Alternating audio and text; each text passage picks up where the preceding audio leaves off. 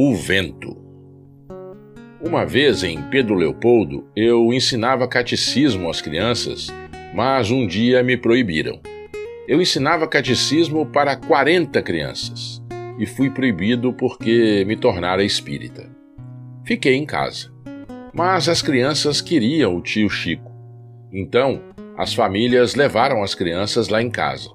E eu fiquei com pena porque na igreja elas tinham lanche mas já eram duas horas e eu só tinha água e uns pedacinhos de pão em casa. Eram 40 crianças. Como eu iria alimentar aquelas crianças? Eu fiz uma prece e pedi a Deus que me ajudasse, porque elas não podiam ficar sem comer. Como é que eu iria fazer?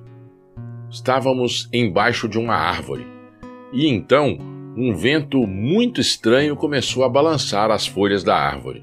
O vento uivava entre os galhos daquela árvore. Uma vizinha saiu e perguntou: Chico, que é isso? Que barulho é esse? O vento. E essas crianças aí? Catecismo. Você não deu nada para elas comerem? Não tenho. Ô oh, Chico, eu tenho aqui bolo e pão.